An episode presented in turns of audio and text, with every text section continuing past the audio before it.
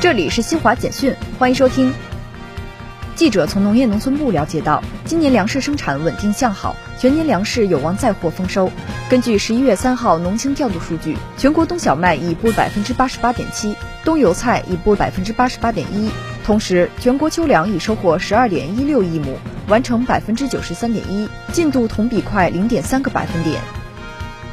二零二二北京马拉松六号举行。获得男女冠军的中国选手阿努拜克·库湾和夏雨雨均刷新个人最好成绩。